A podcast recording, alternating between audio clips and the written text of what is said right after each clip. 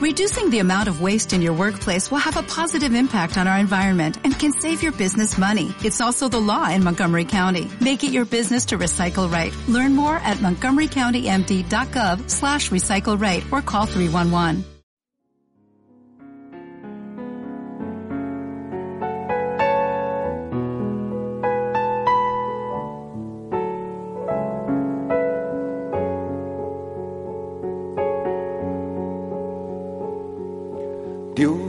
Te salve, Reina y Madre de misericordia. En el siglo IV era habitual llamar a la Virgen María Madre de Dios, Theotokos. La más antigua oración mariana que se conoce la invoca con estas palabras. Bajo tu misericordia nos refugiamos, oh Madre de Dios. No desprecies nuestras plegarias en la necesidad, sino líbranos del peligro solo pura, solo bendita. Es la famosa oración Subtum Presidium, que con algunas modificaciones ha pasado mucho más tarde a la misma liturgia de la Iglesia. La palabra Theotokos, Madre de Dios, no era una invención arbitraria, sino fruto espontáneo y lógico de las más fundamentales afirmaciones de la fe cristiana sobre la encarnación de la segunda persona de la Santísima Trinidad.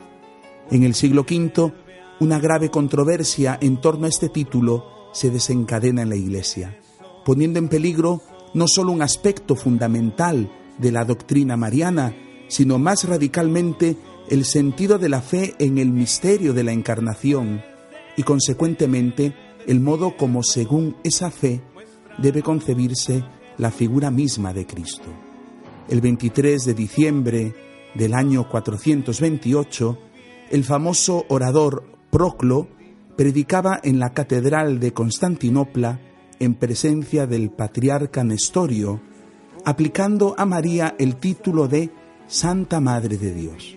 Nestorio consideró intolerable este término. Por ello, apenas concluyó Proclo su sermón, subió él mismo al púlpito para rechazar enérgicamente el título de Madre de Dios y explicar su propia concepción del misterio de la encarnación. La idea era que nadie podía llamar a María Madre de Dios. Ella era meramente mujer y Dios no puede nacer de una mujer.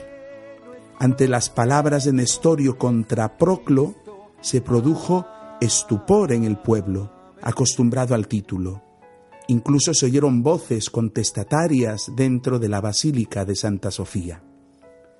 La polémica fue creciendo y extendiéndose en la Iglesia hasta tal punto que hubo la necesidad de convocar un concilio que se celebró en Éfeso en el año 431.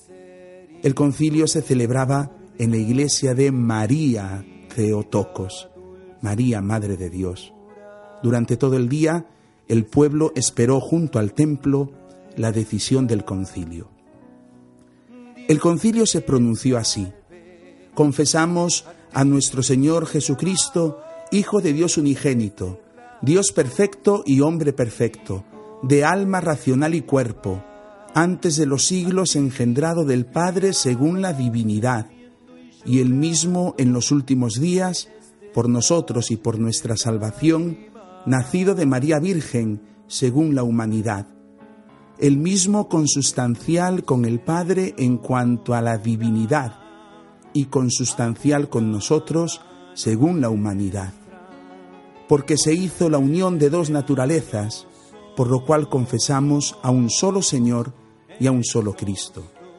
Según la inteligencia de esta inconfundible unión, confesamos a la Santa Virgen por Madre de Dios, por haberse encarnado y hecho hombre el Verbo de Dios, y por haber unido consigo desde la misma concepción el templo que de ella tomó.